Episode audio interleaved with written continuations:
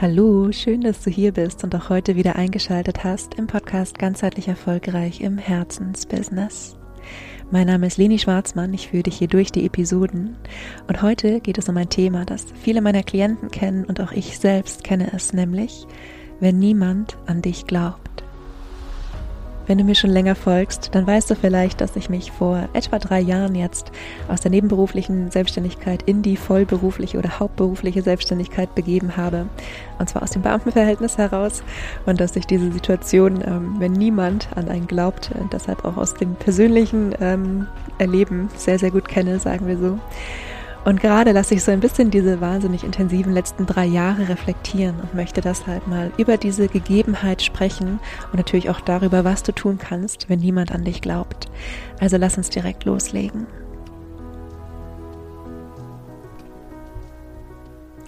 Wir wissen aus der Psychologie, dass es eine Sache gibt, die beim Erreichen von Zielen so eine Art Schlüsselqualifikation ist oder eine Schlüsselfunktion hat. Und das ist die Selbstwirksamkeitserwartung. Und Selbstwirksamkeitserwartung kannst du dir vorstellen als dieses tiefe Vertrauen, mit dem eigenen Handeln etwas bewirken zu können, ein Ziel auch erreichen zu können, ja, selbst wirksam zu sein, also wirksam zu sein in dem, was du tust und mit einem Handeln eine gewisse Konsequenz oder eine gewisse Folge hervorrufen zu können. Und wenn man sich jetzt anschaut, wie entsteht denn Selbstwirksamkeitserwartung, dann ähm, geht es im Bereich Erwartungen natürlich immer ganz viel darum, welche Erfahrungen haben wir gemacht. Ja, also ein Erwartungswert ist immer das, ähm, wovon wir von ausgehen, dass es nochmal eintreten könnte, weil wir es so kennen. Und im Bereich Selbstwirksamkeit geht es ganz viel darum, dass wir glauben, mit unserem Handeln auch einen Einfluss auf dieses Thema zu haben.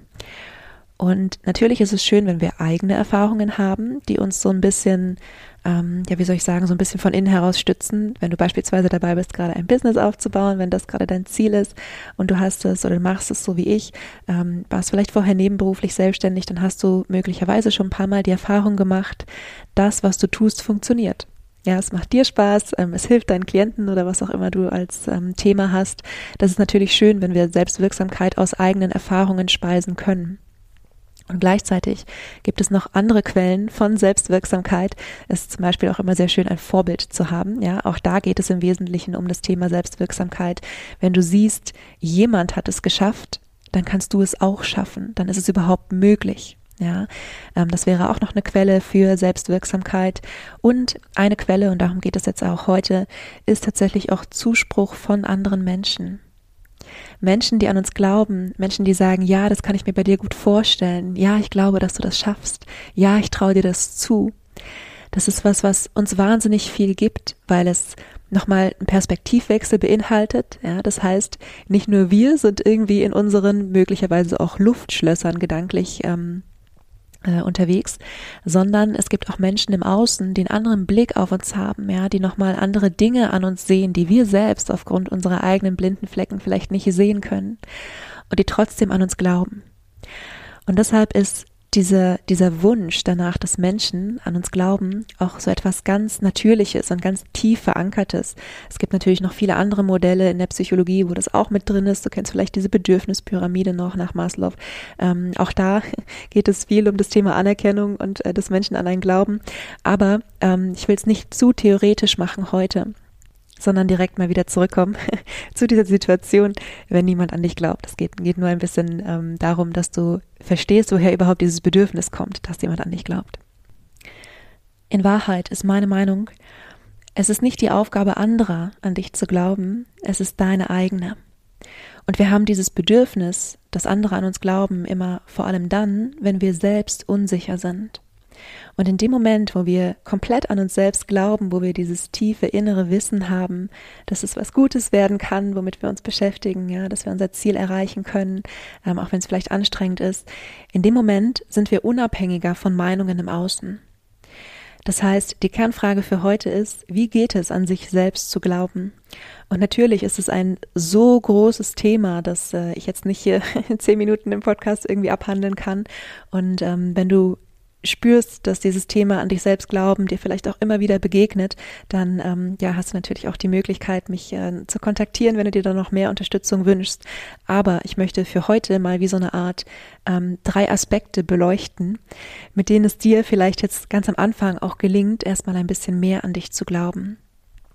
Und der erste klingt jetzt vielleicht nicht ähm, naheliegend oder ja auch nicht unbedingt kontraintuitiv, aber ähm, ist vielleicht nicht das, was man üblicherweise als erstes macht, wenn man sich die Aufgabe nimmt, mehr an sich zu glauben. Der erste Aspekt ist Abgrenzung.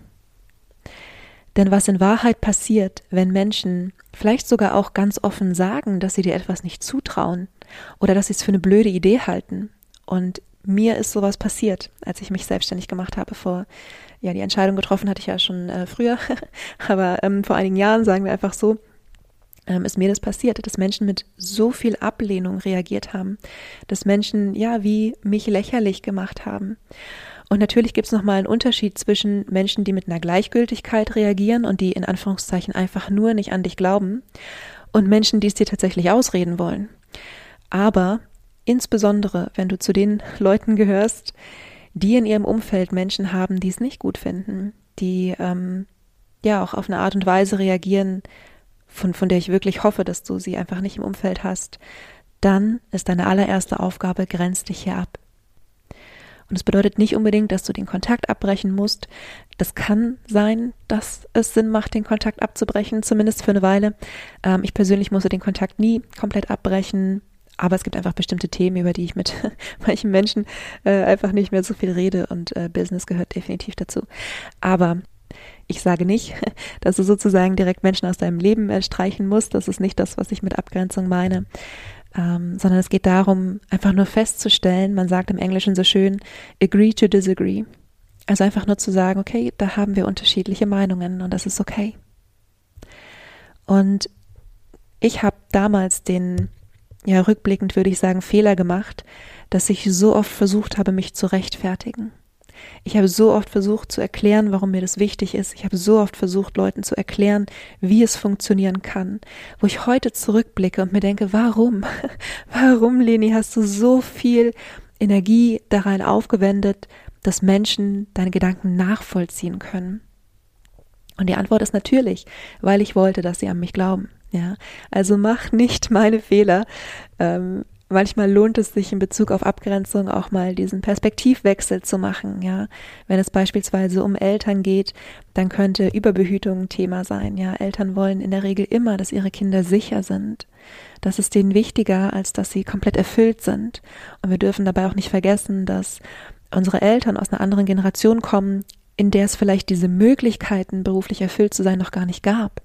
Ja, ich habe, ich arbeite zum Beispiel im Coaching-Bereich viel online. Ähm, die Generation vor mir hatte doch überhaupt nicht die Möglichkeit, über sowas nachzudenken. Das ist für die komplett fremd. Die können es nicht, nicht wirklich einschätzen in diesem Sinne. Womit ich jetzt nicht sagen möchte, dass die Generation über mir technisch äh, keine Ahnung hat, ne, das habe ich alles nicht gemeint, sondern ähm, ja, ich, ich bin sicher, du hast irgendwie ein Gefühl dafür. Ähm, die Generation, die etwas älter ist als ich, hat einfach zum Beispiel dieses Bedürfnis nach beruflicher Erfüllung, hatte einfach nie die Möglichkeit, dieses Bedürfnis zu haben, weil es ähm, vielleicht nach dem Krieg keine Rolle gespielt hat, ja. Und deshalb ähm, sind so viele Menschen in ihren eigenen Prägungen und Generationen, die etwas älter sind als vielleicht du, der oder die hier gerade zuhört, haben noch viel stärker dieses Sicherheitsthema, als wir das vielleicht haben, die in einer stabile, stabileren Welt aufgewachsen sind. Oder wenn es um Freunde geht oder Kollegen oder ehemalige Kollegen, von denen du dich jetzt ähm, abgrenzen darfst in Vorbereitung auf dein, äh, das Erreichen deines eigenen Ziels, dann spielen da ganz oft die Projektion eigener Ängste eine Rolle. Also was ich im Kollegenkreis oft gehört habe, ist so dieses, ähm, boah, das würde ich mich ja nicht trauen. Oder wo auch so diese Fragen äh, mit verbunden sind, ja, wie hast du dir das dann vorgestellt? Wo man so spürt, dahinter steht irgendwie so ein ganz großes, ähm, ja, ein ganz, ganz großes Misstrauen. Und in diesen Fällen darfst du dir bewusst machen, es ist gar nicht so, dass diese Menschen dir misstrauen, sondern sie überlegen sich, wie sie selbst in der Situation handeln würden und misstrauen sich selbst. Ja, in dieser fiktiven äh, Geschichte, die sie sich erzählen. Und haben deshalb eigene Ängste, die sie jetzt einfach mit dir in Verbindung bringen, die aber gar nichts mit dir zu tun haben. Also Punkt eins und ich glaube tatsächlich auch der wichtigste Punkt für heute ist das Thema Abgrenzung. Lass andere Menschen nicht deine Flügel stutzen. Der zweite Punkt, den ich dir ans Herz legen möchte, ist die Erinnerung daran, dass du lernen kannst. Denn vielleicht weißt du noch nicht alles, was du für dein Ziel oder das Erreichen deines Ziels brauchst. Wenn du dich selbstständig machst, dann bist du vielleicht jetzt auf einmal ähm, konfrontiert mit hunderttausend Fragen, wo du das Gefühl hast, du kannst die alle gar nicht beantworten, weil dir der Hintergrund dazu fehlt. Und dann mach dir bewusst, alles, was du vielleicht noch nicht kannst, kannst du lernen. Es gibt Menschen, von denen du lernen kannst. Es gibt Bücher, mit denen du lernen kannst. Es gibt tonnenweise Online-Kurse, mit denen du lernen kannst. Es gibt Coaches, Berater, Begleiter, die dich unterstützen können.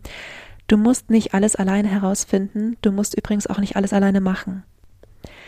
Erlaub dir über diesen Punkt hinauszudenken von, das geht nicht, weil das weiß ich nicht. Und erlaub dir hier auch Hilfe anzunehmen und hab die Bereitschaft, an dir zu arbeiten.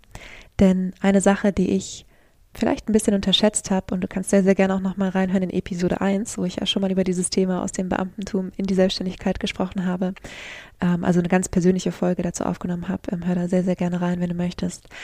Eine Sache, die ich ein bisschen unterschätzt habe, ist, wie viel innere Arbeit mit dem Erreichen eigentlich jedes Ziels, aber insbesondere auch der Selbstständigkeit verbunden ist.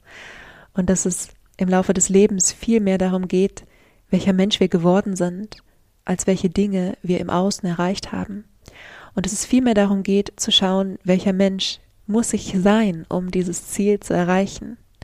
Und damit sind wir bei innerer Arbeit und das Schöne ist, dass wir innere Arbeit immer zu 100 Prozent unter Kontrolle haben. Wir können selbst entscheiden, was wir lernen, an wen wir uns wenden, an welchen zugrunde liegenden Mustern wir arbeiten. Wir brauchen nur die Bereitschaft, das zu tun. Und der dritte Aspekt, auf den ich eingehen möchte, ist das Vertrauen, dass du es wirklich schaffen kannst, auch wenn Schwierigkeiten auftauchen, auch wenn Dinge anders laufen als geplant. Und das geht am einfachsten oder am, am effektivsten mit ressourcenorientierter Arbeit. Das bedeutet, wir nennen das in der Psychologie das aktive Potenzial eines Menschen. Das bedeutet, dass du dich erinnerst an alle Stärken, die du hast, alle Erfolge, die du in der Vergangenheit hattest, alle Fähigkeiten und auch deine Fähigkeit zu lernen ist, wenn du so möchtest, Teil des aktiven Potenzials, ähm, alle brachliegenden Fähigkeiten, die du wieder aktivieren kannst. Ich habe zum Beispiel diesen Podcast, ich habe ähm, in meiner Jugend gesungen, viel gesungen, sehr gerne gesungen und habe dann aber viele Jahre gar nicht mit meiner Stimme gearbeitet, einfach weil ich eben ähm, ja in einem komplett anderen Bereich war. Ich war als Betriebswirtin tätig und habe ähm, erst, als ich dann im Nebenberuf äh, mich selbstständig gemacht habe, wieder ein bisschen mehr mit meiner Stimme zu tun gehabt. Und jetzt habe ich ähm, führe ich jeden Tag Gespräche oder stehe vor Gruppen und unterrichte Yoga oder leite Meditationen an oder nehme, nehme den Podcast auf. Also die, die Fähigkeit, mit meiner Stimme umzugehen, war eine Fähigkeit, die komplett brach lag, an die ich mich aber erinnert habe im Zuge meiner eigenen ressourcenorientierten Arbeit, die ich gemacht habe, um ja wirklich mehr an mich selbst auch glauben zu können. Und ressourcenorientierte Arbeit ist so, so wertvoll und es lohnt sich wirklich, die auch immer mal wieder zu machen, weil wir oft gar nicht merken, wie viel wir in den vergangenen Jahren vielleicht noch dazugelernt haben an neuen Fähigkeiten, an neuen Stärken, an neuen Qualifikationen.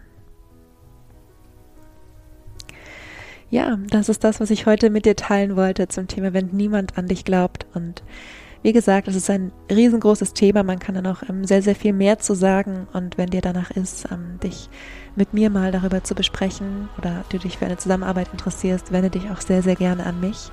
Für den Moment fasse ich jetzt nochmal die drei Aspekte zusammen zum Thema, wenn niemand an dich glaubt. Und der erste Aspekt war Abgrenzung. Und zwar auf eine ganz gesunde Art und Weise. Du musst niemanden aus deinem Leben streichen, aber lass niemanden deine Flügel stutzen. Der zweite Aspekt ist Wissen und die Bereitschaft zu lernen. Nichts ist ein Hexenwerk in diesem Sinne. Ja, du kannst alles lernen, was du jetzt noch nicht weißt. Und der dritte Aspekt ist das Vertrauen, dass du in der Lage bist, es wirklich zu schaffen und auch mit Schwierigkeiten umzugehen. Genau so, wie du in der Vergangenheit schon mit Schwierigkeiten umgegangen bist. Denn wenn du gerade hier bist und zuhörst, dann hast du 100 Prozent deiner schwierigsten Tage überlebt und gemeistert. Mit diesem Impuls entlasse ich dich in diese Woche. Vergiss nicht glücklich zu sein. Deine Leni.